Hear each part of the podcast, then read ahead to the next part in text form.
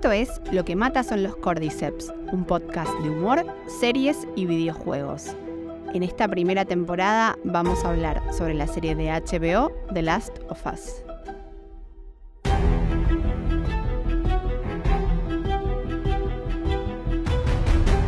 Pensado, producido, guionado y editado por El Malaguero y Mariana Levy.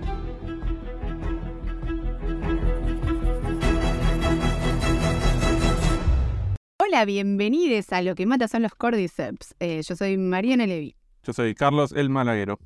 Y este es el segundo capítulo de nuestro podcast y el capítulo sobre el capítulo 3 Sí, de eh, The Last of Us. la serie de HBO. Exactamente. Bueno, Como me dijiste que no lo vas a poner al final de los créditos, quiero, quiero decir que me hizo, me dice que lo va a cortar.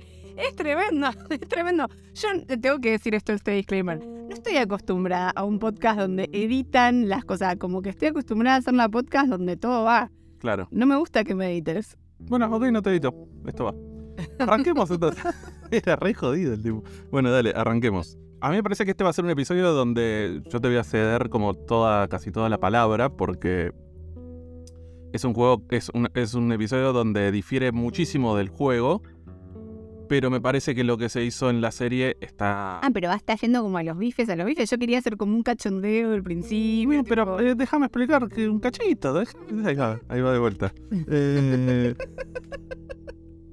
No, lo que quiero decir es que al ser un episodio que difiere tanto entre el juego y la serie, y lo que se hizo en la serie es tan particular, ay, me parece que hay un montón de cosas del de, de guion que vos vas a, ver, vas a saber explicar y que yo simplemente puedo apreciar y no teorizar sobre eso. Sí, pero me parece que está bueno, sobre todo por toda la polémica que se generó alrededor del, episodio.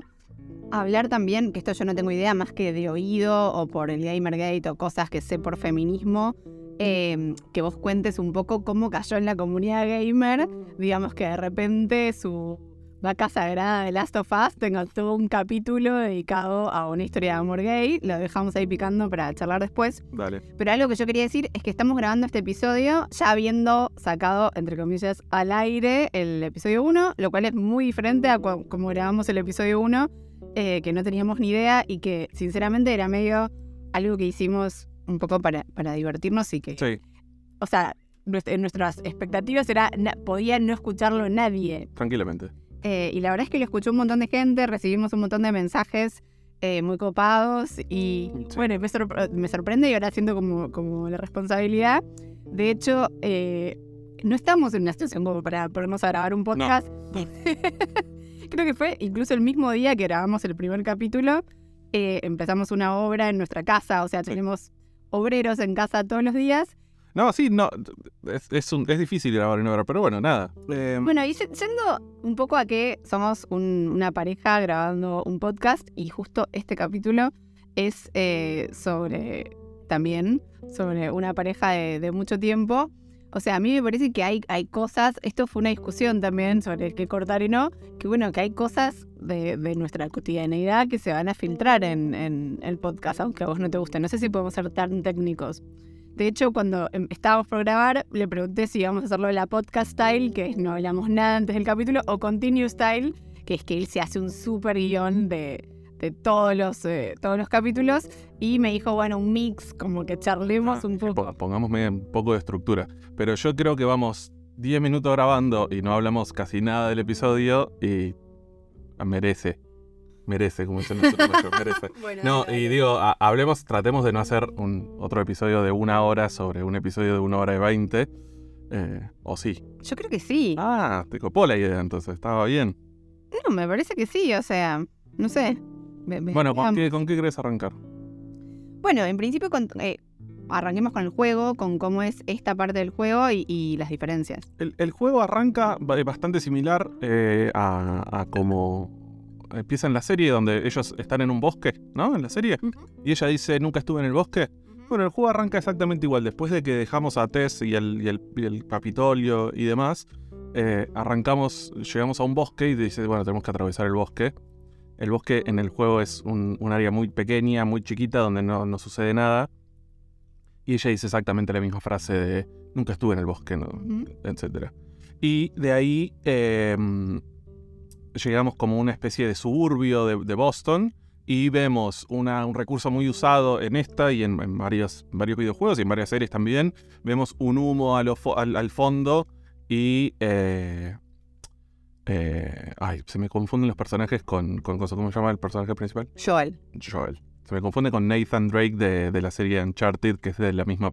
eh, de Naughty Dog, la misma y Joel dice, esa debe ser la... Ahí está la casa de, de- de Bill, tenemos que ir hasta allá. Y Ellie le dice, ¿pero qué? ¿Nunca fuiste, nunca lo visitaste a Bill? "Eh, no personalmente, nunca caí sin invitación, pero sé cómo llegar. Hasta ahí es lo que... digamos, ahí llegamos.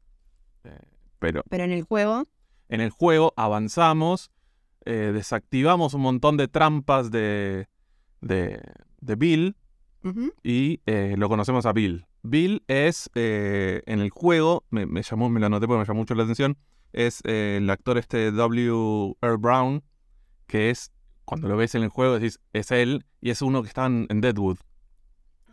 Uno peticito, carita... Serie, uy, perdón. Sí.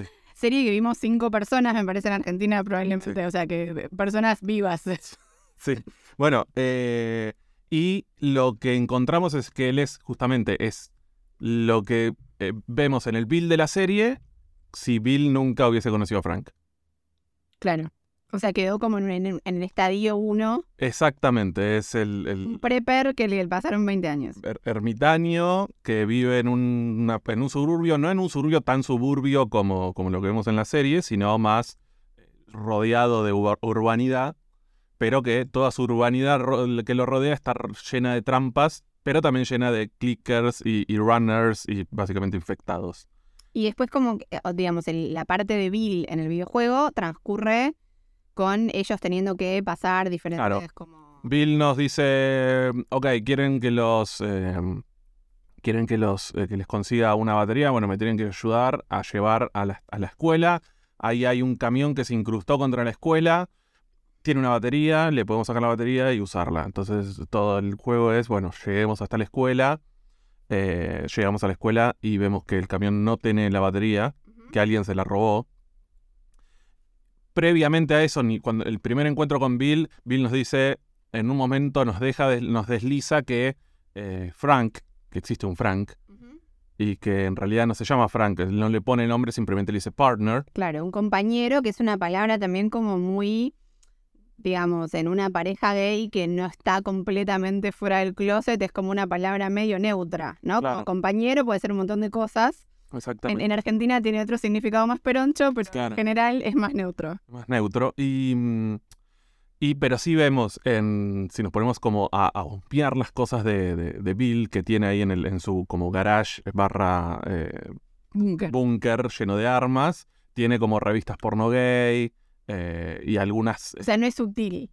No, es, es, es sutil porque está como si yo te dijera, entras a una casa, puedes explorar una casa y de repente hay una pila de revistas y si te pones a hacer zoom en la revista ves, notas que es, la portada es una revista porno gay. Pero, digo... Pero es no como un sutil, sí. detalle, claro, es Claro. como algo en, en el background. Para que te des una idea, yo que lo jugué al juego, ni me acordaba que el tipo era gay ni que eh, había tenido una relación con un tal Frank. Que en el juego está. Cuando pasamos, llegamos a la escuela y... No, pero eh, dejemos eso para, esa información para después, pero sí me gustaría que, que cuentes lo que te llamó la atención que no está en la adaptación, que es que justamente como en la adaptación, bueno, spoiler, están escuchando esto porque vieron el capítulo, Mm. ya cuando llegan Joel y Ellie, ellos están muertos, o sea que no vemos en ningún momento a Ellie interactuar con Bill. Claro, no, e- es, esa, esa interacción entre, entre Bill y, y Ellie es, en el juego es, es más o menos lo que lleva adelante un poco la, la como el, el- el-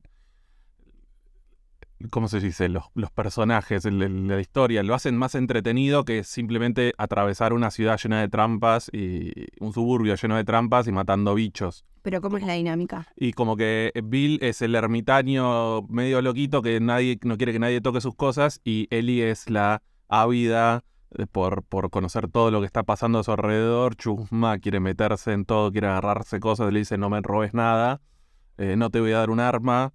eh, lo de no te voy a, eso es una duda mía, lo de no te voy a dar un arma, que es ca- casi como un running gag entre Joel y Ellie, y que Ellie finalmente, al final de este capítulo, justamente se lleva el arma de Frank. Hmm. ¿Es algo que está en el juego? Sí. Lo de que no te voy a dar un arma es- es un running gag también del juego. Eh, sí, hasta esta altura sí. Eh, en, de hecho, a esta altura del juego, pues, creo sí, a esta altura conseguimos, en el juego conseguimos un, un arma que se llama, que es el arco, arco y flecha. eh, que es un arma que está buena y que fue como. eh, llega al, al- al episodio 2, digamos, a la parte 2 de, de Last of Us. O sea, no al episodio 2, sino como a esta parte 2 que no nos A queremos la, spoilear. o sea, la- la segunda, el segundo juego, digamos. A todo esto, hablando de parte 2, eh, en esta semana confirmaron que renovaron The Last of Us para una Segunda segunda temporada, creo que esta semana o la anterior. Eh, pero lo escuché a Craig Mason en su podcast, no el de The Last of Us, sino Script Notes, diciendo estaba contento por lo que habían renovado. Y cada vez que escucho a alguien así, como, ay, qué contento que me renovaron, digo, ah, hay algo como que no se iguala, o sea, guionistas en situaciones tan, tan, tan disímiles, pero estamos todos como en la misma de, che, nos renuevan, no nos renuevan, nos dan el green light. O sea, hay algo también de la industria que está en un momento tan Claro. eh, inestable que me sentí un poco hermanada con Craig Mason. Che, y. Bueno, nada, y en, en el, en el juego, lo que. Nada, a mí lo que me quedó con. O sea, esto, cuando veía la serie, cuando arrancó la serie y vi que estaba.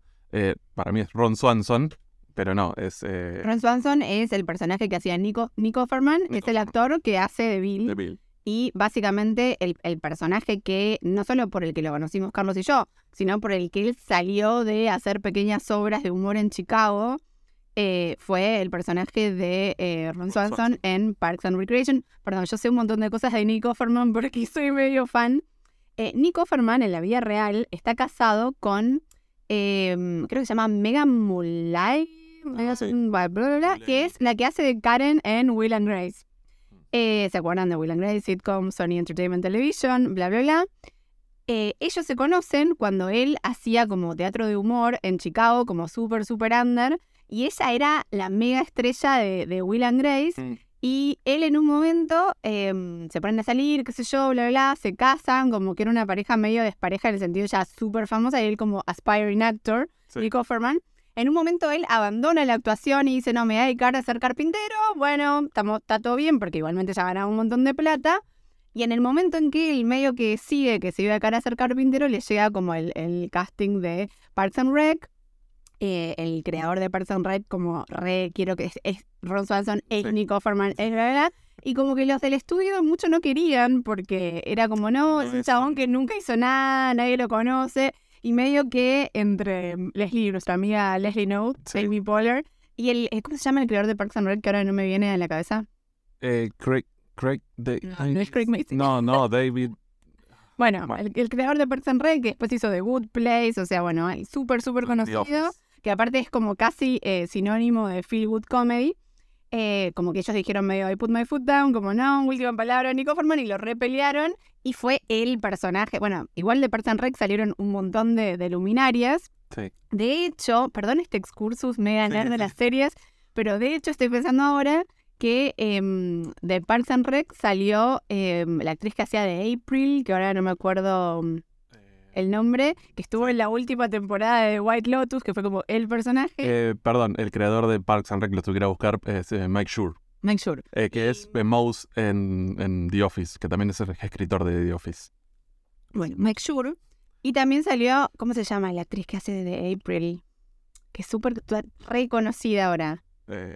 Bueno, bueno, ella que actuó en la última temporada de The White Lotus y el personaje que hace, el actor que hace de Frank, eh, que se llama Murray Bartlett, que fue como el protagonista de la primera temporada de White Lotus. Y lo que cuentan los creadores, volviendo a The Last of Us, es que cuando ellos lo castean a Murray Bartlett, no había salido de No. White Lotus y como que él tampoco era ni tan conocido No, ni no. nada, y que cuando salió de White Lotus fue como, no, no podemos creer que este chabón es muy groso, por eso ya lo habían casteado. Sí, Eh, nada, como trivia. Pero entonces, volviendo a. sí, mega trivia, fue como un bloque de trivia. Está bien, está ¿para bien. A mí me gusta? A mí me gusta, me encanta. Tú sabes que soy como, ¿y este de dónde lo tengo? Es como el cuñado de la momia, por ejemplo. No, no, no, el puño de la momia. Y encima en Twitter te respondieron, como que hicieron tipo. Sí, el cuñado de la momia. Anyway. Nico Forman hace este personaje, Ron Swanson, en Parks and Rec, que es, eh, en principio, su principal característica es que es alguien que trabaja para el Estado y odia, Odia todo lo estatal. Eso es genial. Y es como el chabón asado, no sé qué, versión yankee, que tipo sale a cazar, solo come carne. Eh, es como, digamos, una parodia de sí mismo, pero es un personaje en algún punto, eh, salvo por lo archi-republicano y no sé qué, súper parecido a lo que es Nick Offerman en la vida real, que ya le digo, es como re chabón, soy carpintero, ¿no? Como toda una serie de cosas. De hecho, Nick Offerman hizo de este personaje después un stand-up. Bueno, aparte tienen, tienen un, un podcast con, con su mujer, que yo, bueno, tiene como todo este personaje armado. Entonces también es en algún punto un niño castear a, a Nico Ferman para hacer de prepper, porque es como él, como que me parece que es, em, hay algo que se llama casting against type, o sea, castear en contra del tipo que sería como, bueno, no sé, Nico Ferman, el chabón que come carne y le gustan las armas, ¿no? Entonces, cuando empieza el, capítulo, vos decís, ah, típico, tipo, Nico Ferman es un prepper, mala onda, malhumorado, no sé qué. Pero al mismo tiempo eh, están jugando con tu expectativa porque está casteado Against Type, porque después va a ser, digamos, un tipo que, se va a tratar del romance y que es un gay súper sensible y que eso nunca lo veíamos venir de parte de Nick Offerman. Mm, sí, o sea, Craig Mason dice que parte del, de, su búsqueda del, otro personaje era eh, ¿cómo se llama el otro personaje? Frank. Sí. Era, bueno, ver en qué momento Frank se daba cuenta de que Bill era gay sí. Eh, yo como señor eh, heterosexual, eh, chabón de, bragado, para mí era como jamás me hubiese dado cuenta que el chabón era gay y que según para los creadores, Frank se daba cuenta en el momento en que él sale del agujero y yo sigo sin entender en qué momento se dio cuenta. Bueno, igual como que ellos decían que no es que tenían en el guion algo súper así como y que en realidad después le preguntaron al actor, porque también hablan bastante, y acá lo, extraño mucho a, Gus. La verdad que, eh, y estaría buenísimo, invitamos al aire que venga Gus y que venga Ian, no sé si están mirando la serie, no, los escuché ni los leí hablando de la serie, pero bueno, si la están mirando, están totalmente invitados a venir en algún momento y eh, corregir si decimos alguna, alguna boludez sobre la vida de, pareja gay.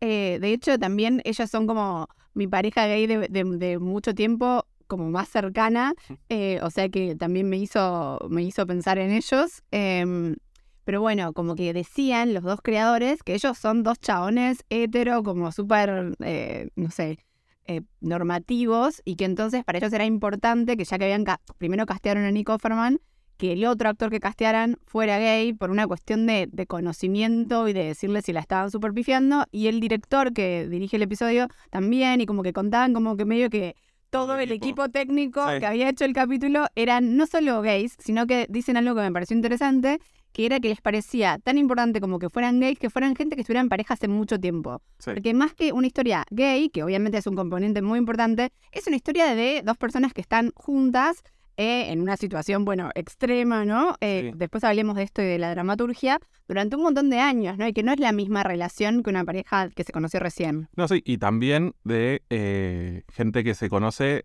o que se enamora y, se y forma pareja de, grande.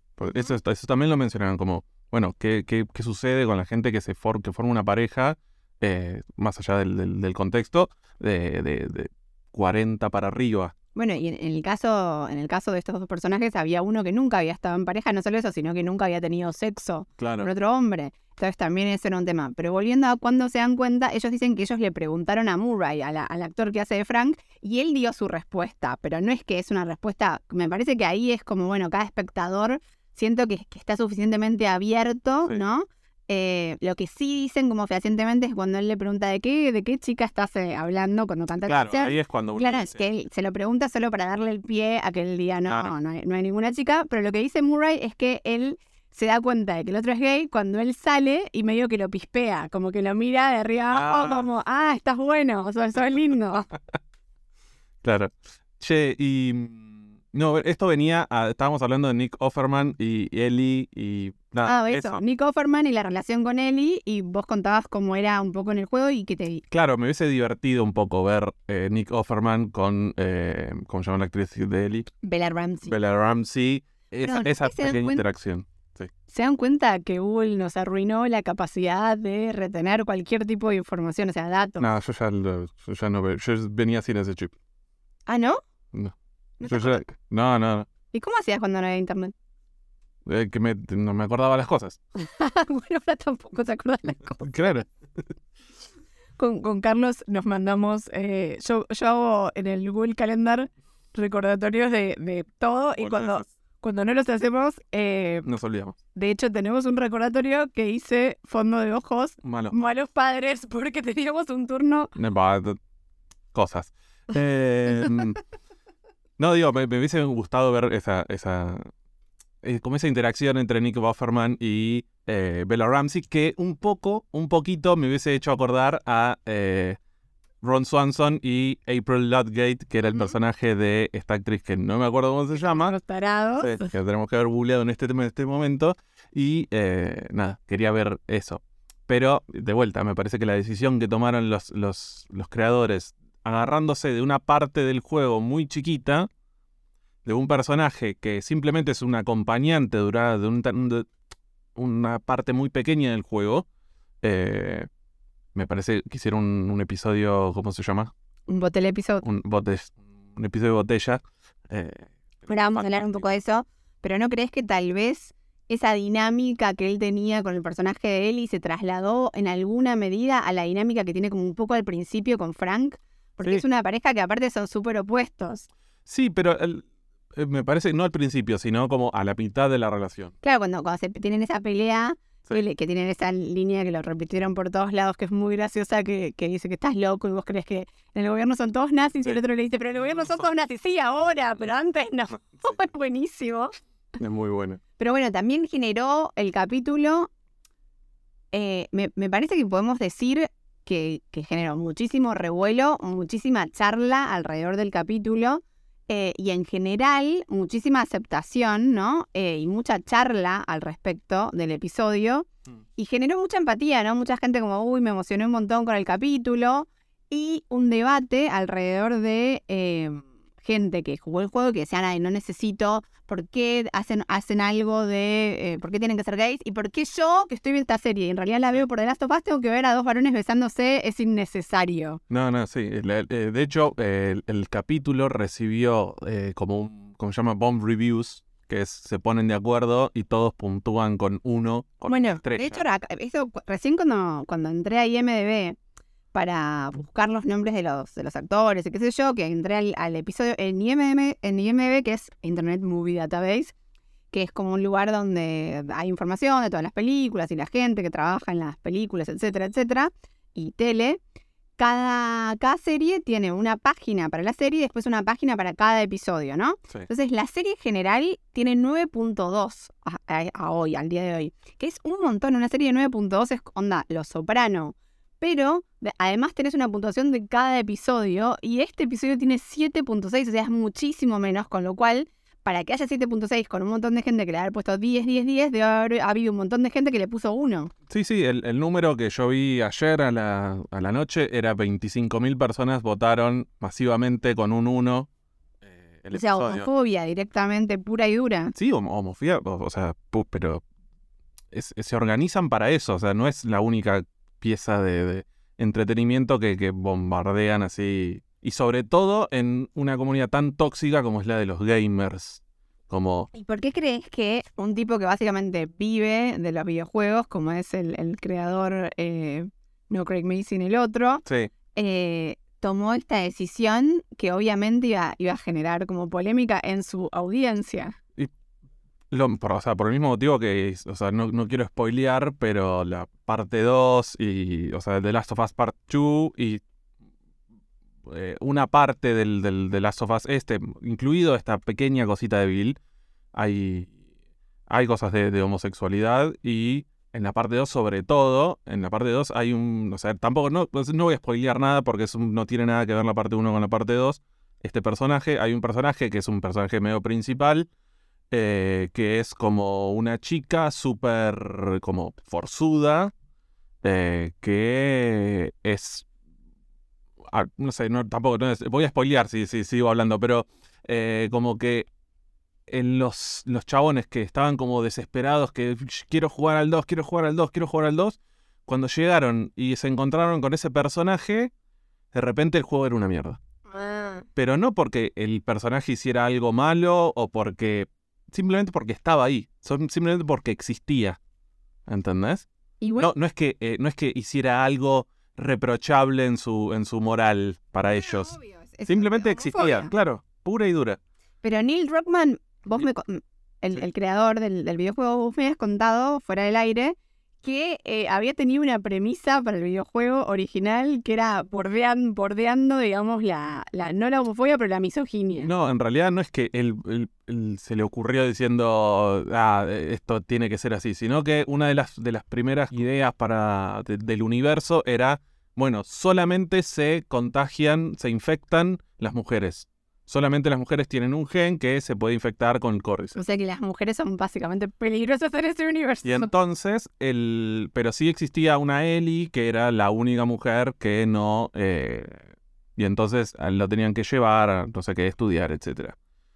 Pero él mismo cuenta que se dio cuenta en ese momento, en el momento en que pichó la idea, de que para lograr que esa historia se llevara adelante más allá del juego, tenía que hacer un montón de cosas que eran súper misóginas y, y- y tratar a todas las mujeres como, como las peligrosas y, y decidió no hacerlo porque le pareció mal, básicamente. Que es básicamente actuar la fantasía de un montón de incels que juegan videojuegos, que es que las mujeres son el, el mal. Sí, sí, sí. Es... Y no solo incels, o sea, no, no, no, no, no es, no es una cosa que en los videojuegos no se, no se acota al incel. De, incel lo entendemos por, por pibito, o sea, no, no, estos son chabones grandes que hacen esto, o sea, adultos, adultos mayores, eh, personas que, que caminan por la calle, digamos, no es que Los van a la escuela. Los incels también caminan por la calle y no todos los incels van al secundario. ¿No? Como No, no, bueno, pero no, no, no es. El incel, el, el- el involuntary celibate, se, se le dice a los pibitos de tal edad, tal edad, y no estamos hablando de un señor de 40 años. Estamos hablando de un señor de 40 años que coge, que hace todo lo que se te ocurra. Ese también es gamer y ese también trata mal, maltrata a las mujeres. No, no.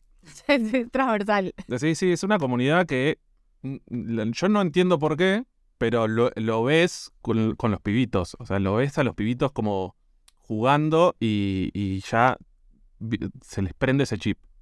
Se les prende ese chip y es súper tóxico y es muy difícil de sacárselo. Es muy difícil. Eh, no sé. No sé cómo, no sé cómo seguir. Pero vos querés que nuestra hija sea gamer. I, I don't know why. Y bueno, para que no salga. Bueno, volviendo a eh, lo que decíamos de un, de un bottle episode, el concepto de bottle episode es eh, un concepto de guion que viene más de cuando la tele tenía 24 episodios por temporada. O sea, eh, a ver, cuando yo me empecé a dedicar a las series, las series eran como algo muchísimo más revelado y más... Los géneros eran mucho más duros. Hoy en día diría que casi no hay una serie que no tenga hibridación de género. O sea, con las streamers incluso, eh, fíjense que este capítulo dura 1 hora y 15 y los otros duraban 56. O sea, como que hay un montón de cosas que hoy en día son mucho más laxas. Mm. Pero en su momento teníamos una gran división que eran las series eh, de, de tele de aire, digamos, y las series de tele por cable o tele premium, ¿no? Como HBO, Sí. que entonces tenías, por ejemplo, una serie como The Good Wife o The X-Files, ¿no? Que eran de aire, entonces tenías 24 episodios por temporada y después tenías, em, no sé, Los Soprano o Six Feet Under, que tenían 12, 13, ¿no? Ahora incluso son menos, son 10 Sí. y a veces son 8. A veces son ocho, sí. Entonces, eh, dentro de esos 24 episodios, e incluso en, en las de, en las de cable, a veces, por una cuestión eh, presupuestaria o de filmación o de lo que fuera, se decidía hacer un capítulo, estos bottle episode, que por lo general era un episodio que era o en una sola locación o con menos locaciones o tenía menos personajes, muchos menos personajes, con lo cual era más barato muchas veces y otras veces tenía que ver con que eh, hay, hay veces que es un quilombo el plan de rodaje, Claro. porque tenés al protagonista que no sé qué, bla, bla, bla. Entonces, filmar un bottle episode te permite tal vez que muchos de tus protagonistas no estén en ese capítulo. Eh, también la característica es que a nivel narración general de la historia, ese capítulo se llama Bottle, está encapsulado, porque es una, está como Claro. encapsulado, lo podés sacar y se entiende perfectamente la historia. No es que Podés ver el anterior y el siguiente y no te falta nada a nivel trama general de la temporada. Claro. Es una historia que em- autoconclusiva, que empieza y termina. De hecho, la otra vez hablábamos de Lost. eh, en la primera temporada de Lost hay un famoso bottle episode eh, Sí. que es esta, el de los brasileros. ¿Lo querés contar?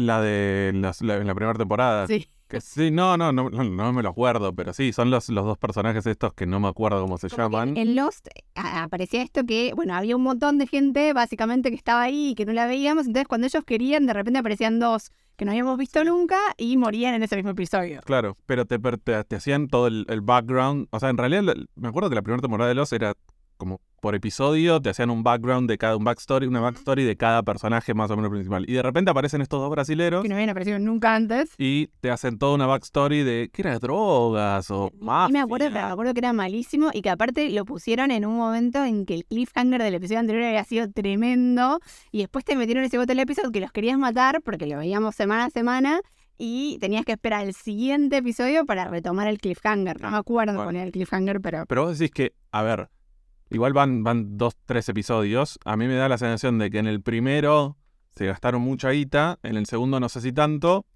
pero en el tercero dijeron, bueno, vamos a ahorrar un poco. O- Ok, yo eso que conté del, del, del dinero es eh, tal vez cómo, cómo nace la idea del Bottle Episode.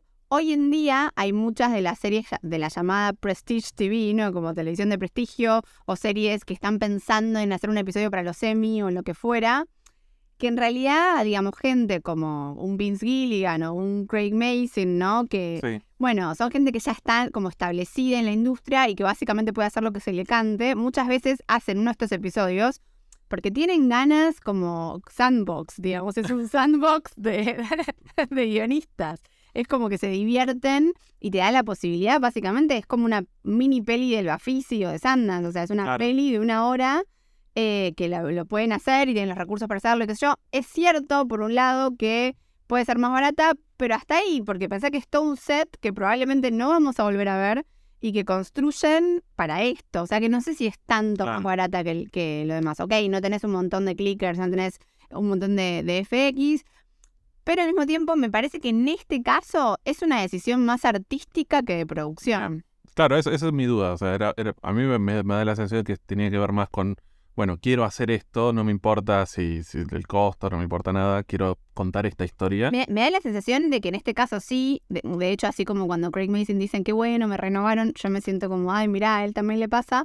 Eh, contó otra cosa, que cuando hablaban del teaser del episodio 2, que estaba como en Yakarta y no sé qué, que ellos tenían ganas de en la serie, a diferencia de- del videojuego, que era todo como en Estados Unidos, hacerlo mucho más global.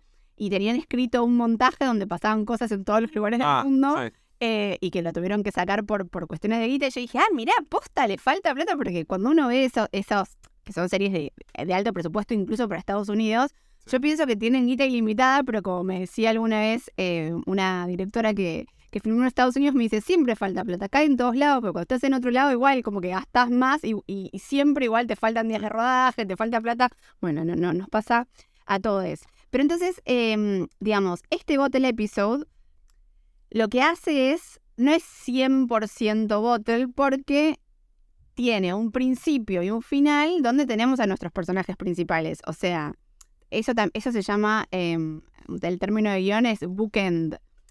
Como que empieza y termina. Sí. ¿Vieron como, ¿vieron esos cosas que pones para sostener Sí, libros en una en biblioteca para que no se caigan? Bueno, entonces empieza como con una intro de él y Joel y no sé Sí. qué, y bla, bla, bla, y termina con él y con Joel, y en el medio, digamos, como lo que recordamos del episodio es esto como bote el episodio, que es una historia que en realidad ellos podrían, o sea, el- el episodio podría durar 15 minutos, o sea, están caminando por el bosque, llegan, están muertos y se fueron, o sea, encontraron la batería y se Sí. fueron, o sea, pero lo que recordamos del episodio es justamente ese En el, medio. En el juego, la, la escena donde eh, Joel y Ellie están caminando y de repente ven un montón de gente tirada, tipo eh, tumba, Sí. ¿cómo se llama? Abierta de gente, eh, está después del, de eso, pero mucho después.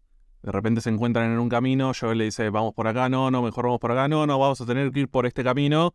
Y se encuentran eso y eh, lo mismo. O sea, de repente ves un montón de gente eh, como acribillada, pero que no está infectada.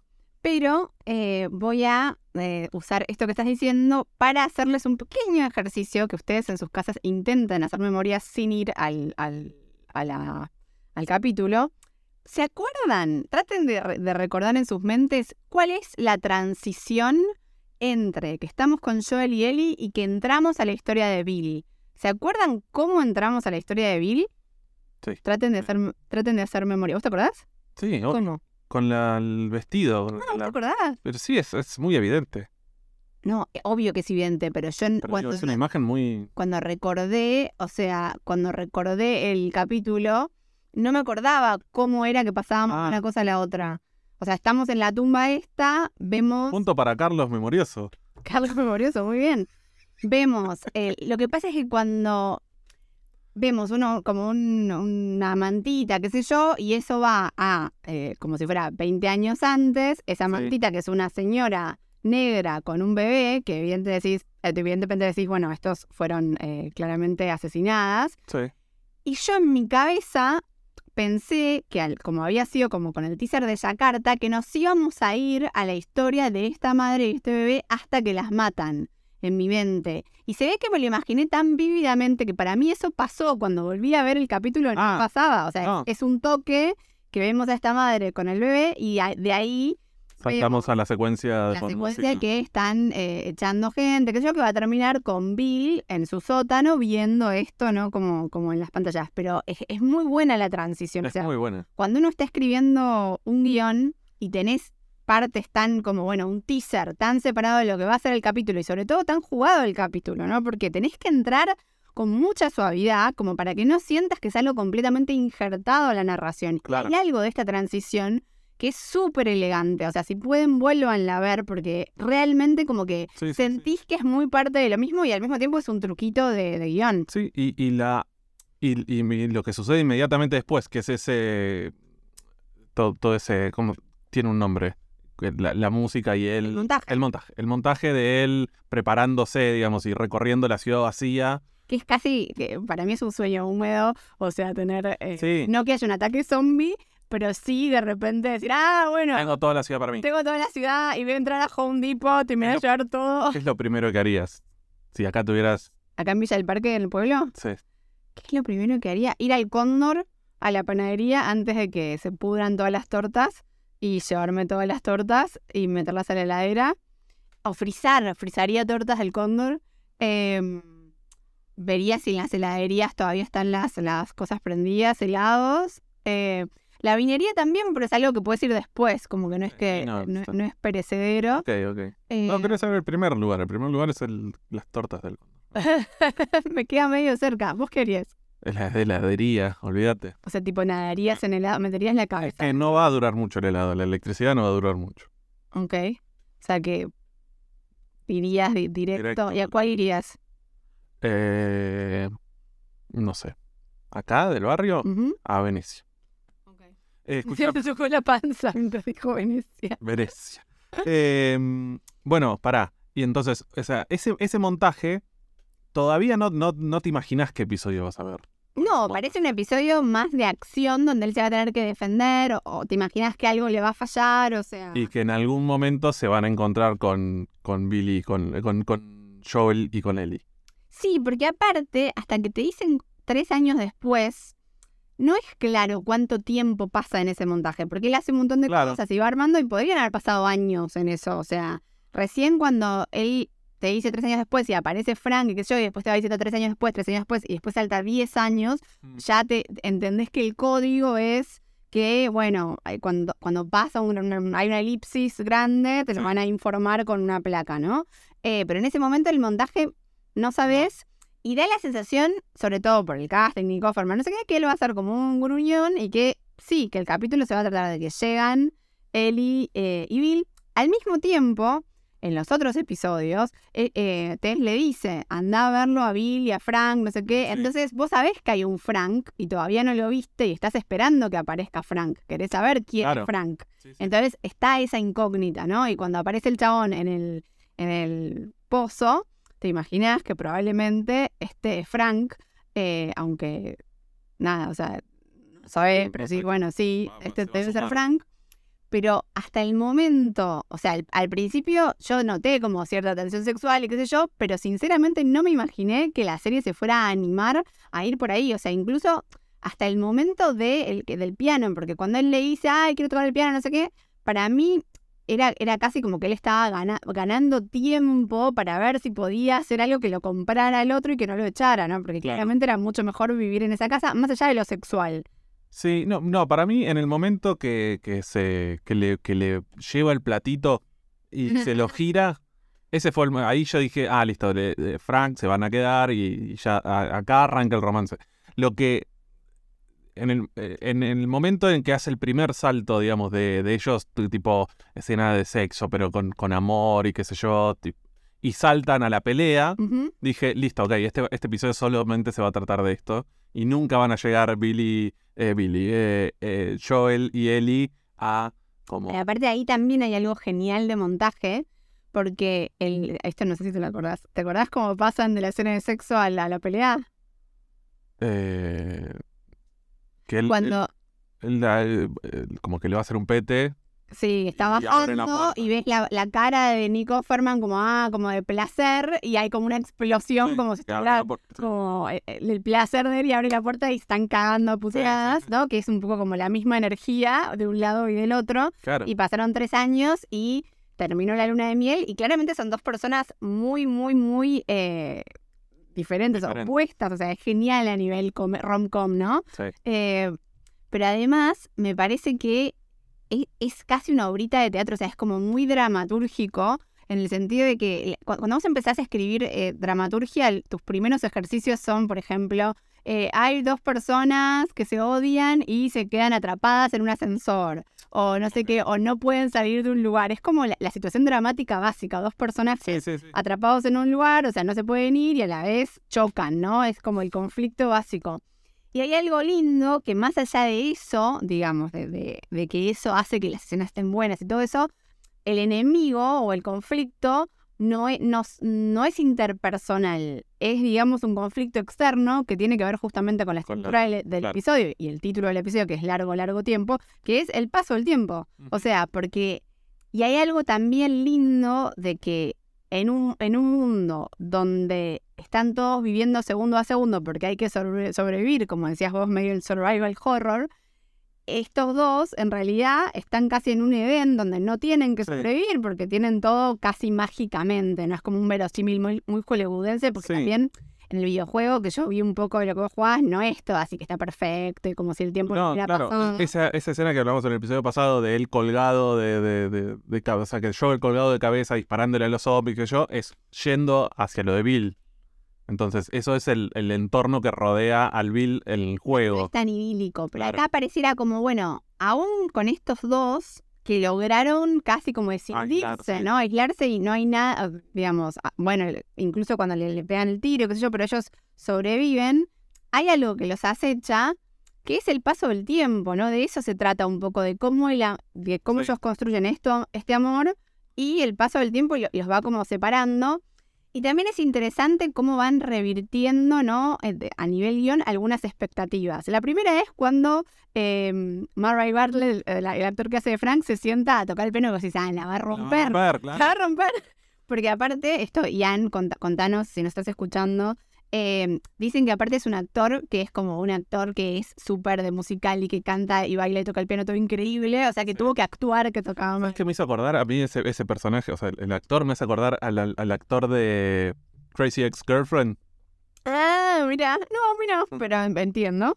Pero bueno, entonces cuando vos decís, ah, la va a romper y no, y no esperás que Nico Ferman cante así, ¿no? Como que es una versión también como muy sentida, muy Sí. íntima. Desafina un poco igual. Perdón, No perdón. es el No importa, bueno, ya sé, perdón.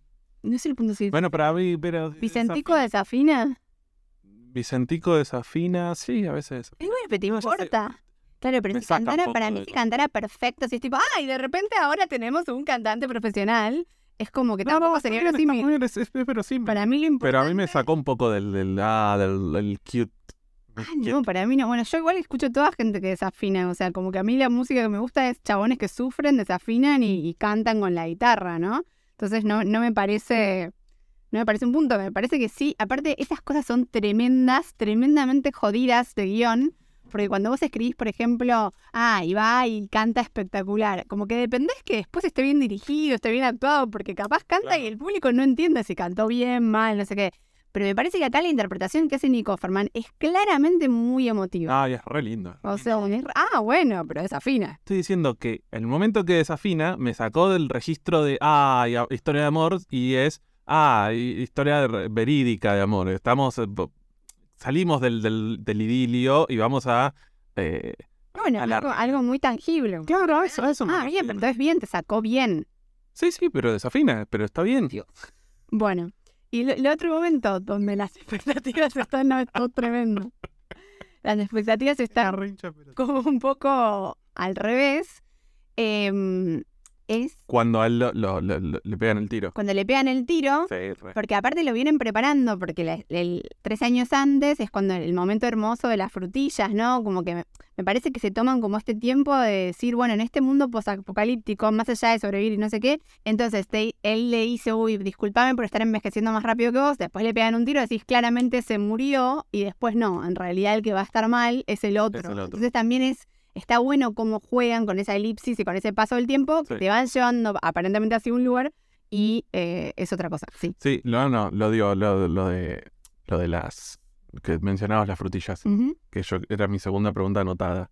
¿Qué? ¿Qué cosa en un universo más o menos parecido te daría ese nivel de, de placer y satisfacción volverte a encontrar, tipo 15 años después, si hoy desapareciera toda la cosa, humanidad, lo que fuera? Dulce de leche, ¿Dulce de leche? probablemente. Probablemente dulce de leche.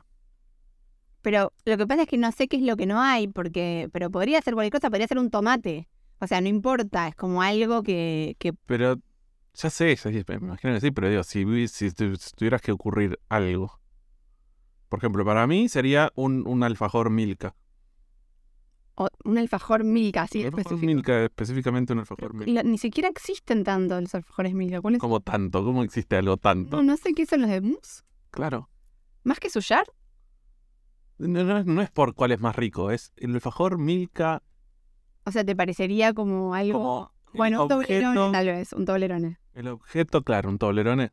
Sí. Eh, pero no sé, o sea, bueno, puede ser, sí, es verdad. No sé, porque tiene un valor emocional también para mí. Que por eso, eso, eso voy. Claro, Para mí el pero- alfajor Milka... pero creo que igual estamos jugando mal porque ahí tiene que ser algo como que salga de la tierra, como algo que no Ah, bueno, eso, déjame poner las reglas, son juegos nomás. Pero igual, una, a ver, no quiero repetir, pero me parece que una frutilla, o sea, yo me acuerdo una vez, hace muchos años, que estábamos en, en la casa de Lucy Lagorio en Bariloche. Yo creo que tenía 18, no había cumplido 19, tenía 18. Y pasaron unos niños, todavía lo recuerdo y no sé si es un- como una alucinación. Pasaron unos niños vendiendo Ya. frutillas. Te debe haber contado 80 veces esto. Sí.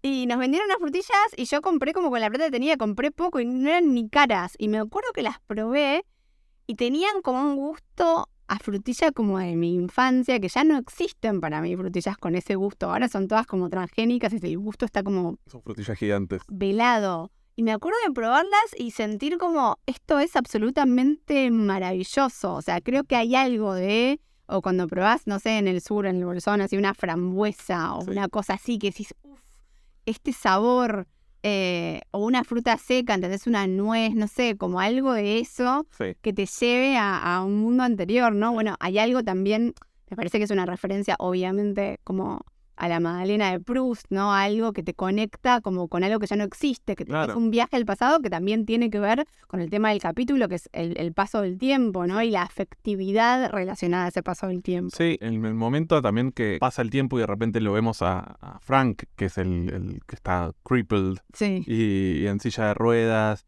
y, y de repente vemos que Bill, que es un tipo que toda la vida se preparó para cuidarse a él mismo, de repente tiene que cuidar de alguien más, ahora como más allá de las... Porque antes como que yo veía que durante la- los primeros años él lo cuidaba, pero... Externa. Claro, y lo que lo cuidaba eran las rejas y eran las Mm. trampas que él ponía y no él físicamente. Pero como que él no se tenía que ocupar físicamente y ahora sí. Y entonces, eso haciéndole un mínimo gancho al, al juego. En el juego, cuando la primera vez que él menciona a mi partner, mi, mi- mi compañero, no sé qué, él se refiere a Frank como alguien a quien yo cuidaba. Claro. nada más. Bueno, eso, eso es como, es lindo también, que tiene que ver con la adaptación. Para, para mí el, el mejor ejemplo de esto es eh, una película que... yo- es- es- esto es casi como salir del closet, o sea, tuve una hija con alguien que no, no, no le gusta, no entendió, no lo conmueve Blade Runner, Sí. que es básicamente mi película favorita. Eh, y a mí me alucina, creo que, que cuando empecé a ser guionista fue una de las cosas que me, que me explotó la cabeza, que Blade Runner, la película, digamos, el guion, siempre dicen que es la, bueno, la adaptación de Sueñan los, an- los androides con ovejas eléctricas, pero si vos lees la novela, todo lo que es el plot de Blade Runner, ¿qué- ¿a qué me refiero con el plot? Todo lo, lo que hace avanzar la acción, que es que estos androides tienen, para que no, justamente no... te- No se los no, para que no, no puedan dominar a los humanos. Tienen una fecha de expiración, o sea, después de cinco años se mueren y estos androides que vienen, o sea, todo el plot de la película que ellos persiguen, todo eso que sucede en Blade Runner, toda la trama basa, se está basada en eso, no está en la novela. O sea, en la novela hay una línea que dice algo así como, ¿y qué pasaría si los androides tuvieran Tuvieran, pudieran sobrevivir. nada de lo que pasa en, o sea, en, en la película está en la novela, pero sí está basado como si, ¿viste cuando tenés un suéter y se le está saliendo como un hilito y vos podés tirar de ese hilito? Claro. Podés como, bueno, en el caso del suéter deshacerlo, pero podrías con eso armar un ovillo y hacer un suéter nuevo. Hay algo acá donde me parece maravilloso que o sea, a mí lo que me encanta es cuando hay un- una transposición, que no es que son todas cosas que están completamente inventadas o que vienen de la nada, sino que hay cosas del Claro. videojuego que están acá usadas de otra manera. sí, sí, sí. Lo que.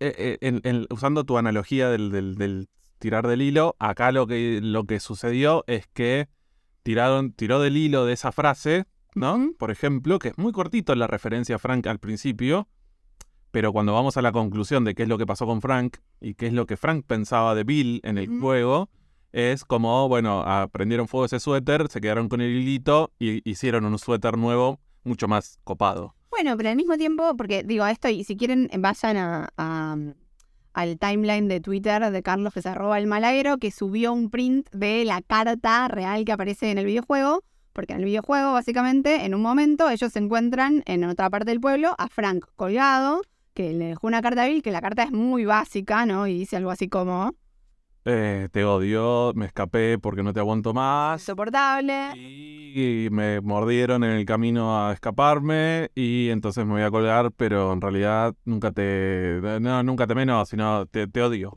Bien, entonces lo que tenemos ahí, yo como guionista digo, ok, hay un suicidio, hay eh, una incompatibilidad de caracteres, ¿no? Y hay una pareja que vivió juntos mucho tiempo, pero al mismo tiempo tienen fricciones. Entonces yo siento que es esa situación de la carta, ellos lo toman en el primer salto temporal, cuando dicen tres años después y sale Frank peleándose, es el Frank tal vez de esa carta, y yo lo, lo volví a ver ahora pensando en esto, con esta información, y hay algo que hace eh, Bill en ese Sí. momento, que es como que respira profundo y le responde ok y cede, Claro, ¿no? Y yo siento, pero capaz acá estoy como completamente flasheando, que es algo de lo que yo decía la vez pasada, que es que el Neil Druckmann que adapta su propio videojuego ahora es un Neil Druckmann post pandemia, ¿no?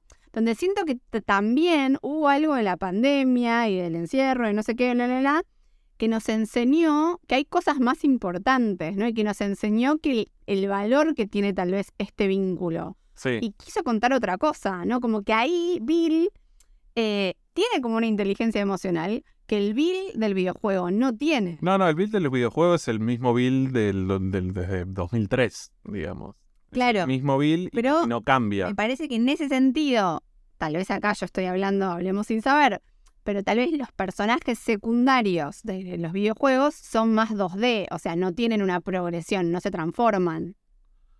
En este videojuego, o sea, en este videojuego sí, pero pasa que en la aparición de Bill es muy cortita, digamos, y no lo usamos tanto como, por ejemplo, no sé, nos pasa lo mismo con Tess. Tess no vemos su, su backstory, digamos, en el gozo.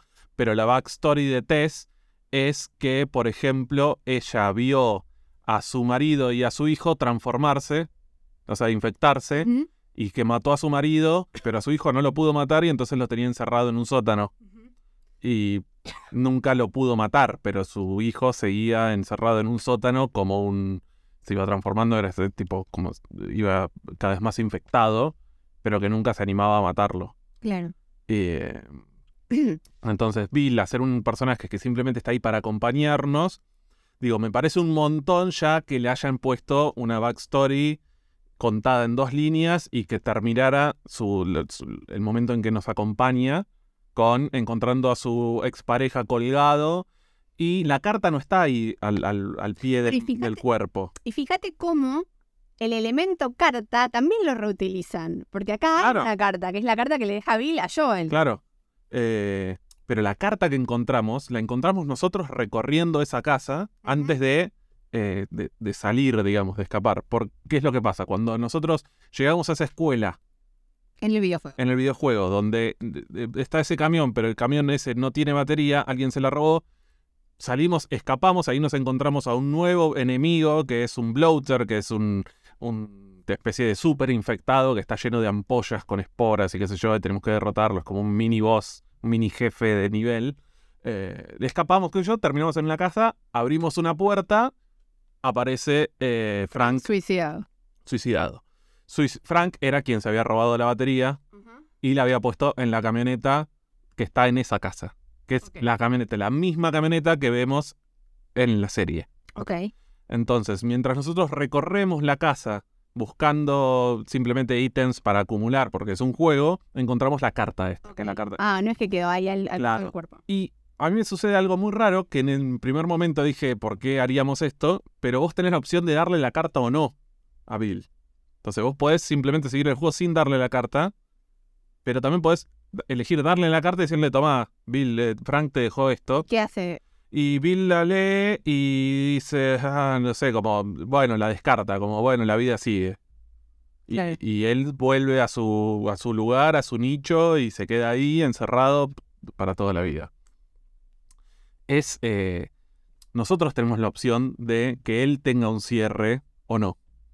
Claro. Hay una teoría igual eh, respecto al final del episodio, que en realidad Bill nunca, nunca murió y que en realidad se escapó y que el que estaba muerto en el cuarto es solamente Frank, pero que él puso, el dejó en la carta que no abran la puerta para que no vean que está muerto. No sé, es una. Es es esa gente que escribe pero- teorías. Pero para mí hay algo, igual me parece que esa teoría es una teoría de Lost sobre un capítulo que es un capítulo de, de Leftovers, o sea, hay algo ah, me tonalmente que no, no están trabajando con la intriga. Me parece que el final de la ventana, ¿no? Es, es un final como súper poético. Sí. Eh, Ventana que, por cierto, eh, es un... Eso creo, no sé si lo contaban ellos, sí, lo contaban ellos. el, eh, que tenían toda la, la intención de que todos los episodios se arrancaran con una ventana. Sí, que filmaron un montón de ventanas que no usaron. Ahora qu- quiero que hablemos un toque antes de terminar de algunos bottle episodes que, que- nos gustan o lo que sea. Pero antes de eso, porque no quiero dejar esto, eh, a mí me conmovió mucho ese final como algo de... Porque es un capítulo que nos muestra como un montón de intimidad de esta Sí. pareja y sin embargo hay algo que no solo a Joel y a Ellie los deja como, bueno, hay algo que no vemos, ¿no? Hay algo como con un pudor de ese último momento de ellos. Sí. Eh, no solo ellos no lo ven, sino que el público no lo ve. Y hay algo de ese último momento de la ventana que, que es como una subjetiva de ellos, ¿no? Y que, ¿sabes a lo que me hizo acordar? Al final de la temporada 2 de mm, For All Mankind. O sea, mi imagen de cuál es el contraplano de la ventana, o sea, qué es lo que estaríamos viendo si los viéramos a ellos abrazados, muertos en la cama, es la imagen de ellos dos al final de For All Mankind, de la temporada 2, ¿Qué la- cuando ellos tienen que salir a arreglar Ah, coso de la nave y vemos esa imagen de ellos dos. O sea, si no vieron For All Mankind, Vayan a verla. vayan a verla y al menos vean hasta el final de la temporada 2 porque hay algo tan hermoso, tan maravilloso que es también como una historia de amor así de estas que, que vale la pena recordar. Y esa fue la imagen que me vino a la mente y como que me puso un poco la piel de gallina. Eh, pero bueno, eso me, me- me pareció como que era muy. que había algo muy lindo y que les hacía mucho honor a cómo habían sido ellos y a cómo había sido Bill, ¿no? Como que era Sí. muy comprender profundamente el personaje de la serie. Esto de ese pudor de no mostrarlo. Sí, sí, y, y creo que eh, Joel es un poco el, como que, si bien Ellie está ahí también y, y lo entiende, como que Joel, lo que vamos viendo de la progresión de ellos durante el tiempo, esta cosa de, ok, yo te entiendo, pero ando con un arma encima porque no, no, no me caes bien, pero sin embargo nos respetamos y qué sé yo, siento que el, el Joel de la serie también tiene esa cosa de, ok, no vamos a abrir la puerta, no hace falta eh, lo... Lo respeta, ¿no? Como que hay, hay como un código entre ellos, como un código medio de cowboys, Sí. que bueno, ok, tipo, no, no, no nos bancamos, pero nos respetamos, ¿no? Mm. Y aparte me parece que, que está bueno, justamente anulando el, el conflicto exterior, que en una serie donde todo el cuidar es gente, eh, gente disparando armas o gente que mordiendo gente, no sé qué, Sí. que el cuidado pase por otro lado, ¿no? Claro. Como una, una oda a un cuidado mucho más como de la frutilla o de hacer el plato de comida, ¿no? Como cotidiano. La, la, la última frase de, de Tessa al, a, a Joel de Save what, Who You Can Save, Salvar a quien pueda salvar. salva a quien pueda salvar, eh, me parece que era como un, bueno, esto es lo que se va a venir en este episodio, es salva a quien pueda salvar. Eh, Sí, y, y digo, obviamente no, no nos pusimos a hablar de- del tema de, de la pareja gay porque un poco eh, nos excede y yo siento que, que el episodio igual fue como súper universal, más allá de que está protagonizado por una pareja gay, pero no sé, a mí todo el momento final que él lo cuida, él en silla de ruedas me hizo acordar mucho a mi abuelo y a mi abuela, ¿no? Ah. Como lo vi mucho, o sea, creo que también tiene algo que desde la particularidad conmovió un montón de gente porque te hace acordar a algo tuyo personal, ¿no? sí, sí, sí. Eh, pero sí, algo que, que quiero remarcar y que también cuentan en, en el podcast los creadores, es que pusieron esa frase donde él, donde dice esto no es el suicidio trágico al final de una obra, no sé qué, porque hay como un tropo que es que los personajes gays eh, o tienen que morir o se suicidan, lo que sea, y como que dejaron claro que bueno, que esto es una decisión, ¿no? Como, y que, y que no era un final triste, que era un final feliz porque ellos habían vivido Claro. una vida plena y habían encontrado el amor y como que no era triste, que era, y de hecho él le dice te cagaré a trompadas, pero si no fuera súper romántico Ah, eh, lo que estás haciendo. Bueno, a mí me pareció realmente hermoso, conmovedor, lo vi hace un rato eh, de vuelta y me sigue pareciendo lo mismo. Voy a decir algo que me va a traer mucho hate, pero mucha gente lo, lo comparó con San Junipero, también un, un capítulo de sí. Black Mirror, y a mí me pareció muy superior a San Junipero. O sea, Sí. todo bien con San Junipero, pero siento que ya San Junipero tiene algo como un poco impostado, y yo este lo sentí como mucho más al hueso, muchísimo más genuino. Más, más eh, eh, real. O sea, Bueno, es que San Junipero eh, usa un- como que acá todo lo que es distópico no tiene que ver con lo que te están contando. Claro. O sea, tiene que ver con el contexto, pero la relación de ellos es completamente realista. Es, digo, es, es una relación que, o sea, es un, toda una, una trama que podría haber sucedido en otro contexto, en el medio de una guerra, Total. eh, en el medio de una inundación, un- un- lo que fuera que no fuera distópico. No sé, San Junipero pasaron los años y sinceramente me acuerdo del peinado de una de ellas, o sea, no me acuerdo muchísimo más. Eh, pero sí, digamos, un capítulo que podemos discutir si es un bote el episodio o no, porque da una información muy importante, pero al mismo tiempo todo lo que te cuenta no es necesario para darnos esa información, que es uno de los grandes episodios de las grandes series de los últimos 30 años, eh, que es The Constant, y que también es una historia de amor a lo largo de los años, Penny de Penny, el, Penny. el barco, el barco de, de. Penny y Desmond. y Desmond. O sea, ese capítulo para mí es increíble. Y después otro capítulo muy icónico que es un bottle episode, es un, un episodio que divide completamente aguas de Breaking Bad, que es Fly, Mosca, el capítulo que están adentro Sí. del laboratorio y aparece una mosca.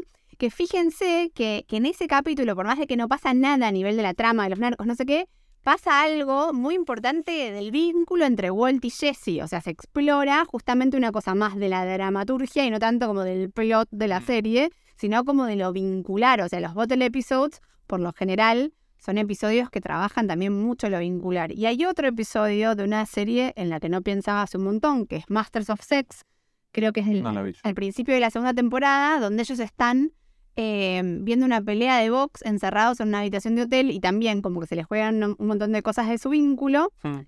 Y otro episodio que no es tampoco bottle, porque Mad Men en algún punto todos son un poco bottle, es el capítulo em, donde Peggy está cumpliendo años en Mad Men y se va a ir a cenar con un novio y Doc Claro. quiere seguir trabajando y se quedan como a hacer un all-nighter Sí, y se quedan pensando en lo de Samsonite, qué sé yo, eh, tiene algo también, ¿no? Como de, de que están esperando algo, están como entre una cosa y otra y exploramos también el vínculo de Sí, ellos sí. dos. Entonces también son estructuras que eh, sirven en algún punto para ser un poco más experimentales con la forma y por otro lado son estructuras que promueven mucho una cosa más casi teatral que explora más el vínculo de los personajes y no tanto como el plot general.